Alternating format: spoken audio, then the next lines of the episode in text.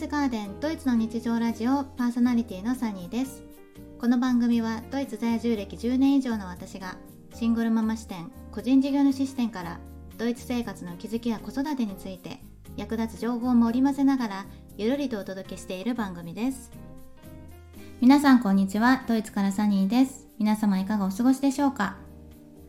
私の住むバイエルン州は実は今週1週間は秋休みでした。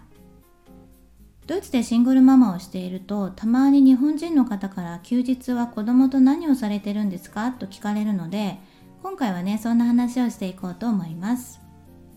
私は日本では5年ドイツでは10年新ママ暮らしなんですけれども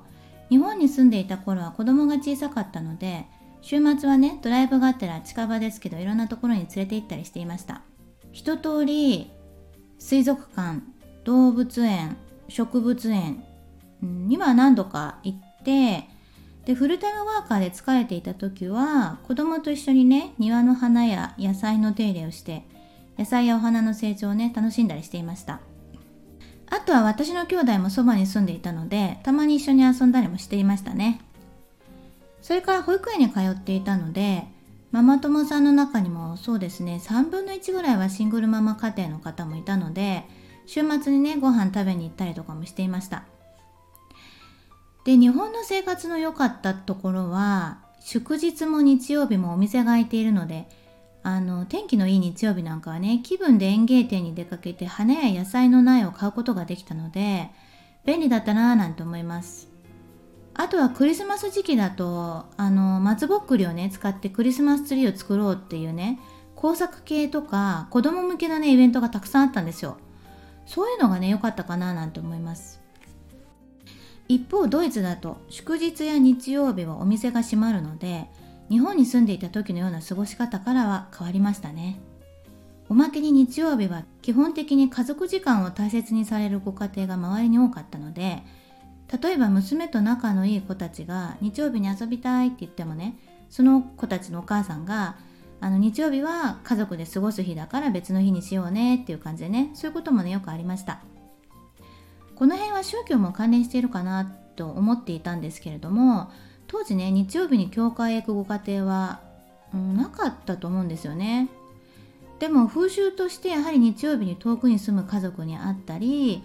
あの祖父母とね過ごしたりするご家庭は多かったので日曜日にねママ友を誘うっていうことはね遠慮していました。で我が家の場合はあの車でね30分ほどの距離に祖父母が住んでいたのでまあ、月にでも1回ぐらいかな。日曜日にねランチやお茶にね招待されたりしていました。あとはね気候の良い春夏だととにかく外によく遊びに行きましたね。で当時私たち親子がね毎週のようにしていたのがミニゴルフです。あの程よい広さにねいくつだったかな20個ぐらいだったかのあのゴルフコースがあって番号をね追うごとにどんどんあのホールにね入れるのが難しくなるんですけどすごい楽しいんですよこれが。でミニゴルフってあのテクニカルなこともそうなんですけど集中力とかイメージ力とかも養えると思うんですね。なので当時は娘と一緒にこのパターンだとどこにどうボールを当ててホールに入れるかっていうのをね一緒に考えてそれで実際にやってみてっていう感じであの私もねかなり本気で楽しんでましたね。しかもねめっちゃ安いんですよ。当時は大人2.5ユーロ子供1.5ユーロとかだったんですけど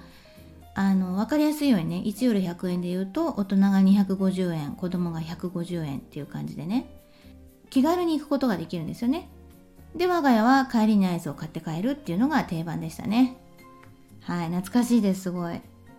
ちなみにね今でも私はミニゴルフは好きなんですけどもうティーになった娘はねめんどくさがって一緒にいてくれません。残念です。えー、それからですね小学校低学年の時の娘の誕生日会にあの仲良しの子たちでねこのミニゴルフをしたんですけど初めてのね子が多かったみたいで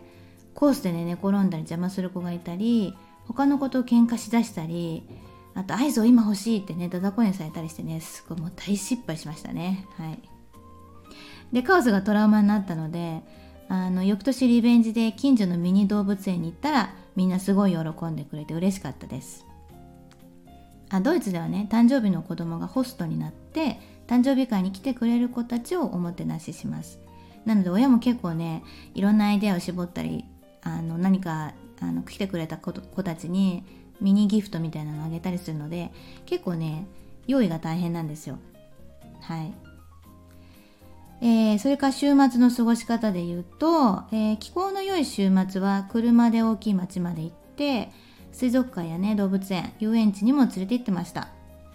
あのドイツでもね水族館では人手を手に持ってみようとかあの動物園だとポニーとかね餌やりとかあるじゃないですか。そんなね体験型のものを見つけて参加したりもしてました。